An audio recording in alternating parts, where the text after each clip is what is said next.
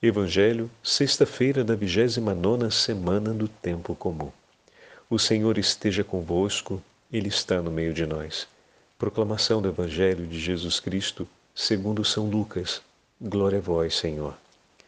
Naquele tempo Jesus dizia às multidões, Quando vedes uma nuvem vinda do ocidente, logo dizeis que vem chuva, e assim acontece.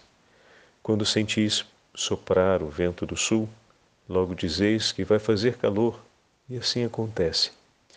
Hipócritas, vós sabeis interpretar o aspecto da terra e do céu.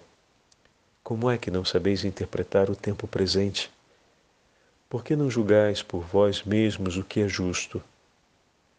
Quando, pois, tu vais com o teu adversário apresentar-te diante do magistrado, procura resolver o caso com ele enquanto estás a caminho senão ele te levará ao juiz, e o juiz te entregará ao guarda, e o guarda te jogará na cadeia. E eu te digo: daí tu não sairás, enquanto não pagares o último centavo. Palavra da salvação. Glória a vós, Senhor. Sexta-feira da vigésima nona semana do Tempo Comum, em nome do Pai, do Filho e do Espírito Santo. Amém. Queridos irmãos e irmãs, a Santa Liturgia nos entrega o último trecho do 12 capítulo do Evangelho de São Lucas. Ontem, as palavras do Senhor, se fossem lidas de uma maneira solta, fora do contexto, traria ao nosso coração uma grande inquietação. Porém, quando compreendemos as palavras do Senhor dentro do contexto na qual ela se encontra, onde o Senhor começa dizendo: Eu vim trazer o fogo à terra. E como desejaria que já estivesse aceso, e ontem falávamos a respeito disso. O Senhor deseja ardentemente o dia da nossa salvação, mas não tem como desejar a salvação dos homens sem desejar entregar-se por amor de cada um de nós. E essa era a frase que ontem tocava o nosso coração. E eu que amo o Senhor e quero estar em comunhão e viver em comunhão com Ele, estou disposto a sacrificar a minha vida por amor a Cristo. Porque não tem como viver essa comunhão sem fazer da minha vida um sacrifício de amor. Pronto, eis aqui o ponto-chave. Né? E hoje e é a partir de, desse ponto que nós começamos a leitura. Uma escolha desse nível, uma escolha com essa qualidade e com essa relevância, implica realmente uma decisão para a própria vida. Nem todos vão abraçar conosco a escolha que fazemos. Muitos são aqueles que querem estar em comunhão e querem acreditar que estar em comunhão não significa ter que sacrificar, escolher sacrificar a própria vida por amor. Muitos querem acreditar que estar em comunhão não significa escolher sacrificar a própria vida por amor a Deus. Entretanto, não é possível. Por isso, se torna um divisor de águas na medida em que escolhemos permanecer em comunhão com o Senhor e, por consequência, escolhemos também entregar a nossa vida em sacrifício, muitos, muitas famílias irão se dividir, muitas realidades irão se separar, porque por não aceitarem a escolha que é feita, não poderá existir mais uma comunhão entre os membros. Por isso o Senhor veio para não para trazer a paz da terra, mas para trazer a divisão. A paz a que se refere não é a paz que Deus quer oferecer aos homens, mas a paz que se espera conquistar como homens sobre essa terra. Não há paz fora da comunhão com Deus. Então, todos aqueles que buscam a comunhão encontram a paz. mas nem todos vão buscar a comunhão. Então, quando Cristo propõe a comunhão, se sente a divisão. Entenderam? Na medida em que o Senhor veio para propor a comunhão, e a paz está na comunhão, todos aqueles que não querem a comunhão com Deus, e essa comunhão não se dará apenas numa escolha intelectual, mas se dará na escolha de sacrificar a própria vida por amor a Cristo, é ali que se realizará a verdadeira comunhão, assim como não tem a possibilidade de acontecer a salvação dos homens sem a escolha de sacrificar-se por amor a eles, da parte de Jesus, então também da mesma forma vai ser pela escolha do sacrifício que se estabelecerá a comunhão. Só que o Senhor veio trazer a comunhão e muitos não estão dispostos a se sacrificar. Então, ao propor a comunhão, isso causa uma divisão. Bem, assim entendemos as inquietantes, por assim dizer, palavras do Evangelho de ontem. E hoje entramos então neste último trecho do 12 capítulo. Dizia ainda Jesus à multidão: Vedes levantar-se uma nuvem no poente e logo dizeis: Vem chuva, e assim acontece. Os homens têm a capacidade de compreender os sinais do mundo, os sinais dos tempos, os sinais da vida prática. Como não teria também condições de compreender os sinais do Espírito os sinais que o próprio Deus envia, que o próprio Deus realiza em favor das almas que são amadas por Ele. Como o Deus que criou o homem para a comunhão, ao dar os sinais que falam ao coração do homem sobre esse anseio de comunhão, os homens não compreendem. Estão percebendo? Não perceberam? Ponto-chave do questionamento de Jesus é sobre a escolha. É quase irrefutável a compreensão dos sinais. Que o Senhor há de testemunhar o seu desejo pela comunhão e que o coração do homem há de compreender a sede que tem de comunhão com Deus, isso ficará tão claro quanto poder ver a nuvem que se levanta no poente e compreender que vem a chuva. Entretanto, nem sempre o coração do homem vai escolher viver essa comunhão, o que significa dizer se sacrificar por amor a Cristo. Perceberam? Então, esses sinais serão evidentes. O questionamento do Senhor aqui é: como, diante desses sinais, vocês reconhecem o que vai acontecer? E se preparam, porque se vem a chuva, se protege da chuva.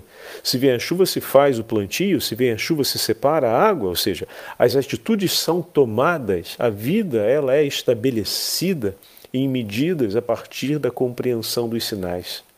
Se faz uma escolha entre fazer isso e fazer aquilo, se a chuva vem, eu me preparo porque preciso recolher a água e recolho a água. E se eu ia antes pagear o gado para outros lugares, agora não o farei porque tenho necessidade da água e me, e me paro para poder cuidar dessa necessidade para minha família. Então o homem daquela época entende muito bem essa linguagem, que diante dos sinais se estabelece uma escolha e uma decisão. Não se ignoram os sinais, mas se age em vista do que se precisa, ou em vista daquilo que agora se faz importante.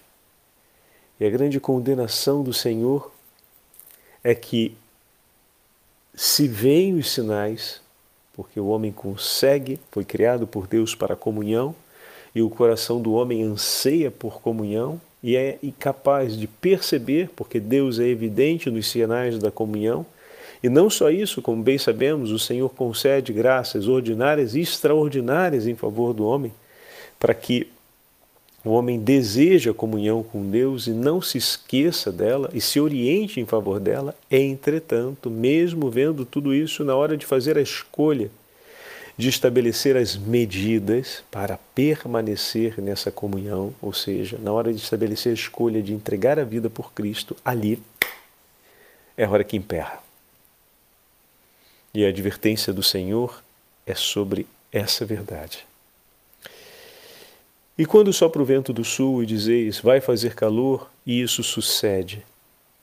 Hipócritas, sabeis discernir o aspecto da terra e do céu, e por que não discernis o tempo presente? Esse tempo em que os sinais se estabelecem e a escolha precisa ser tomada. Lembram do protesto dos fariseus? Que sinais nos entregas? Bom, já foram entregues, os sinais são evidentes, eles já foram colocados. Aqui, e nós falamos isso na época que meditamos sobre esse texto, a dificuldade não era a escassez de sinais, mas a resistência em querer admiti-los e, por, e a partir daí, por admiti-los, estabelecer uma decisão de vida. Voltamos ao mesmo tema. Né? Por que não julgais vós mesmos, versículo 57, o que é justo?